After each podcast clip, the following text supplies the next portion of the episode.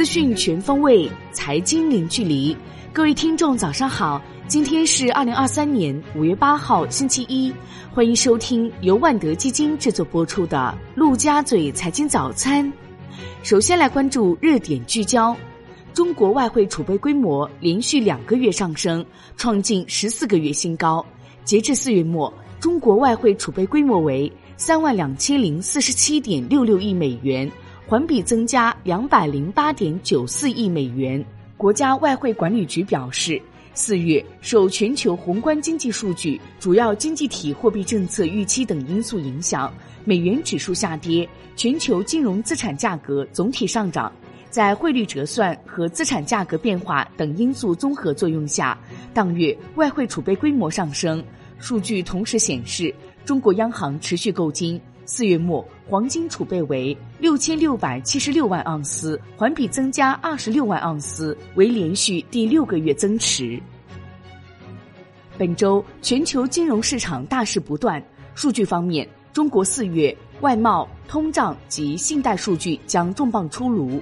美国将公布四月 CPI、PPI 数据。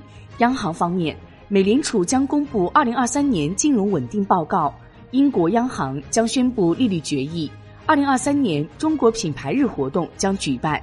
此外，欧佩克将发布月报，京东、理想汽车等将披露财报。环球市场方面，今年三月份以来，美国银行业危机持续发酵，不断有区域性银行股票暴跌。美国国会却频频出现议员股神，在银行接连关闭之际，精准抛售相关股票，及时脱身。宏观方面。自然资源部公布数据显示，今年一季度我国海洋生产总值两点三万亿元，同比增长百分之五点一，海洋经济稳中有进，实现良好开局。国内股市方面，中金公司表示，继续维持对 A 股市场偏积极的看法，当前位置市场机会仍大于风险，市场信心仍有修复空间。A 股五月或乘势而上，风格更均衡。本周国内市场将有五十五只股票面临解禁，按最新收盘价计算，合计解禁市值为六百四十七点五九亿元，环比减少百分之四十六点三七。其中，新产业、金北方、中金黄金解禁市值居前。本周 A 股市场共有十只新股申购。中科飞测、美新盛和航天软件三只科创板新股颇具看点，其中航天软件为我国航天领域软件和信息化服务龙头企业之一，属于信创工程领域国家队。据中国证券报，经历年初大涨后，AI 部分产业近期发生大幅回调。与此同时，游戏、传媒板块扛起市场领涨大旗。当前，无论细分行情还是相关言论热议，市场对 AI 领域的判断分歧逐渐加大。据经济参考报消息，年报披露季结束，一批上市公司也即将谢幕 A 股，提前锁定退市。最新数据显示，目前已有二十多家公司锁定强制退市。再加上年内已经退市摘牌的六家，今年以来强制退市公司将超过三十家，且这个数字还在增加中。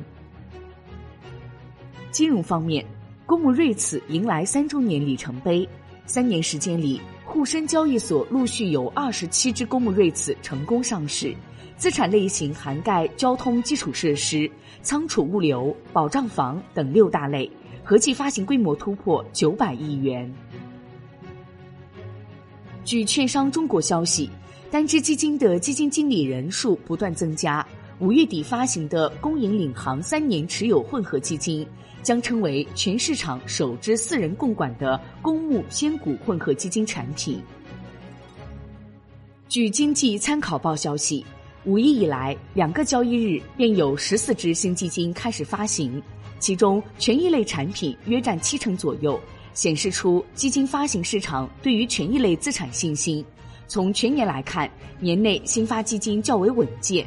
截至五月七号，共有四百零八只基金宣告成立，总发行份额超三千五百亿份。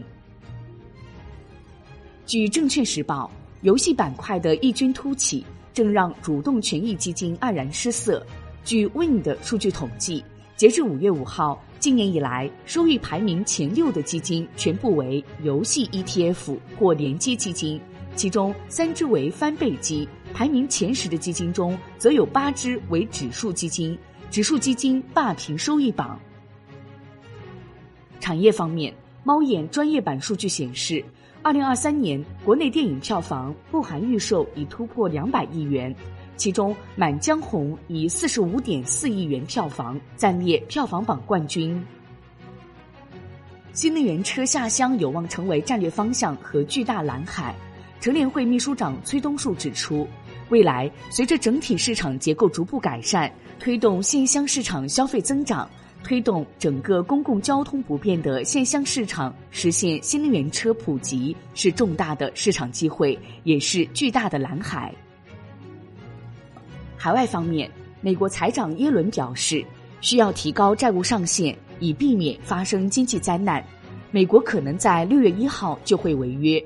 拜登总统愿意就支出优先事项单独进行谈判。国际股市方面。欧盟内部市场委员布雷顿致信苹果公司，称涉及充电限制是不可接受的。如苹果公司实施限制，欧盟将阻止 iPhone 在成员国销售。